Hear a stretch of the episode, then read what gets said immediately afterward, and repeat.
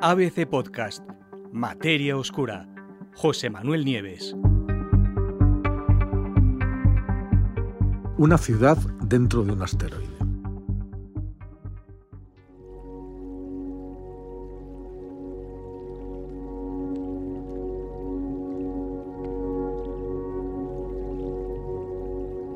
Desde luego parece cosa de ciencia ficción, pero los futuros colonos espaciales no solo tendrán que vivir, no estarán obligados a estar en bases permanentes construidas en la Luna o en Marte. De hecho, según un sesudo estudio publicado eh, hace apenas unos días por un equipo de investigadores de la Universidad de Rochester en Nueva York, los asteroides serían un lugar ideal para construir grandes ciudades en el espacio. Eso sí, después de un titánico esfuerzo tecnológico.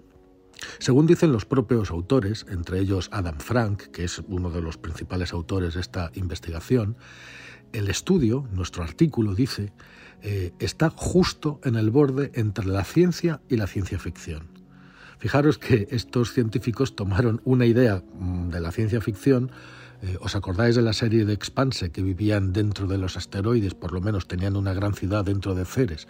Bueno, pues tomaron esta idea y ofrecen eh, partiendo de esa idea de vivir dentro de un asteroide, una nueva forma para utilizar un asteroide y construir allí una ciudad en el espacio. Recordemos que los asteroides son cuerpos rocosos que orbitan alrededor del Sol y no son otra cosa más que restos de la formación del sistema solar, eh, restos muy antiguos, de hace unos 4.600 millones de años es el material que sobró después de que se formara el Sol, eh, el material que sobró de la formación del Sol y de los planetas. Los científicos han estimado que existen alrededor de un millar de asteroides de más de un kilómetro de ancho deambulando por nuestro sistema. Y todas esas montañas voladoras que giran alrededor del Sol, dice Frank, podrían proporcionar un camino más rápido, más económico y más efectivo hacia las ciudades espaciales. Desde luego, abundancia hay, pero es que además los asteroides tienen más ventajas para ser habitados por humanos, como por ejemplo sus capas de roca, que serían escudos naturales contra las mortíferas radiaciones cósmicas que vienen del espacio y también del Sol. Pero la cosa, desde luego, no es tan sencilla como puede parecer. ¿Cuáles son los inconvenientes? Bueno, pues según los investigadores, según los autores de este estudio, evidentemente hay algunos inconvenientes importantes. El primero de todos, que la roca que compone estos asteroides apenas es lo suficientemente fuerte como para soportar un tercio de la velocidad de rotación de la Tierra. Es decir, si girara más rápido, se desharía en pedazos. Por eso, una vez que un asteroide se pusiera en rotación, sencillamente se rompería en fragmentos. La propia, la propia inercia de la rotación haría que sus fragmentos se, se, dividieran. Además, la mayoría de estos asteroides ni siquiera están hechos de una roca sólida, sino que son montones de escombros, aglomeraciones de piedras, de cantos rodados, sueltos, de arena, que se mantienen unidos solamente gracias a su débil gravedad. Por eso, si los investigadores quieren crear hábitats espaciales a partir de estos asteroides tan frágiles, pues tendrían que descubrir primero cómo trabajar con estos auténticos montones de escombros que son muchos de ellos. Y esto es exactamente lo que hace el estudio. Una buena parte de esta investigación se centra en los sistemas granulares, esos que están compuestos por muchas partículas diminutas como la arena o granos, y en cómo se comportan esos sistemas en ambientes con baja gravedad o con muy poquita gravedad. Normalmente eh, los estudios mm, de este tipo se centran en, en, el comportamiento, en la respuesta individual de cada uno de estos granos, de cada uno de los granos que forman estos medios. ¿no? Pero en este proyecto lo que hicieron fue una panorámica general para poder manejar todos los escombros como si fuera un único sistema.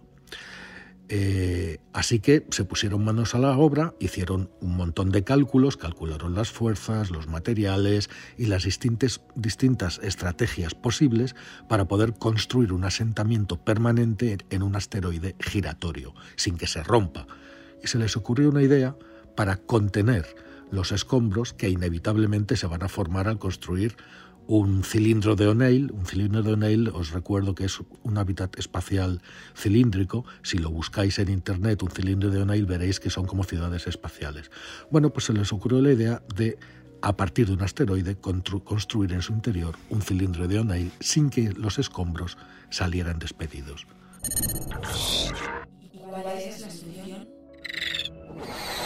Parece una cosa muy sencilla, pero no lo es.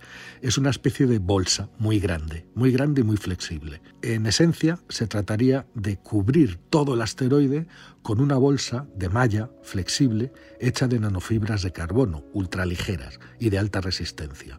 Eh, son tubos hechos de carbono, cada uno de apenas unos átomos de diámetro, y la bolsa envolvería y soportaría toda la masa giratoria de los escombros del asteroide y el hábitat que contiene, al mismo tiempo que también soportaría su propio peso mientras gira.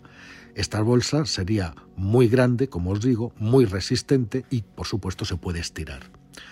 Bueno, pues una bolsa de contención de este tipo construida con nanotubos de carbono, pues sería extremadamente ligera en relación con la masa del asteroide y, del, y del propio hábitat que vamos a construir, pero lo suficientemente fuerte como para mantener todo unido. Y lo mejor es que los nanotubos de carbono ya se están desarrollando hoy en día y además con un gran interés. ¿no? Mm, se, se intenta aumentar su producción para utilizarlo en aplicaciones industriales a gran escala. A ver, en teoría, para que tengáis una idea clara, el proceso mm, sería algo así. El asteroide gira para crear gravedad, lo que inevitablemente va a hacer, como os he dicho, que se rompa en mil pedazos. Los fragmentos saldrían disparados hacia afuera, pero expandirían la bolsa de nanofibras de carbono que envuelve todo el asteroide. Cuando la bolsa alcanzara su extensión máxima, las nanofibras de carbono se tensarían, atrapando los escombros en expansión. Luego, y a medida que esos escombros se fueran acumulando contra la bolsa, lo que harían sería construir una especie de capa, una pared, un muro, lo suficientemente grueso como para proteger a los que vivan dentro contra la radiación mm, mm, que viene del espacio. El propio giro del cilindro eh, eh, mm, eh, induciría gravedad artificial a toda la superficie interior. Según los cálculos de los científicos, fijaros, un simple asteroide de 300 metros de diámetro podría expandirse hasta dar lugar a un hábitat espacial cilíndrico de aproximadamente 35 kilómetros cuadrados de área habitable, es decir, casi casi el tamaño de Manhattan.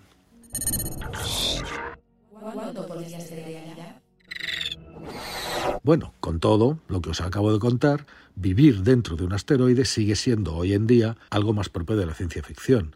Pero los autores de la investigación creen que tanto la física como la mecánica están ahí precisamente para convertir este proyecto en realidad.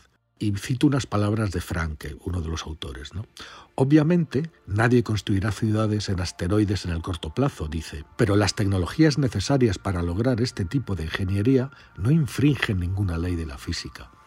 De hecho, todo lo que los investigadores han imaginado en su estudio, desde los motores necesarios para hacer girar el asteroide hasta la bolsa de nanofibras de carbono que tiene que contenerlo todo, pues resulta que son tecnologías que ya se están utilizando o que se están desarrollando en la actualidad.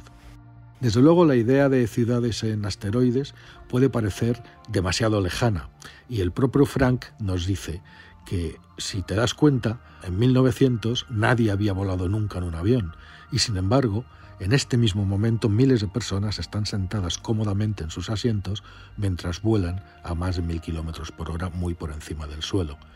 Las ciudades espaciales, concluye el investigador, pueden parecer una fantasía ahora, pero la historia nos ha enseñado que un siglo más o menos de progreso tecnológico puede hacer posibles las cosas imposibles.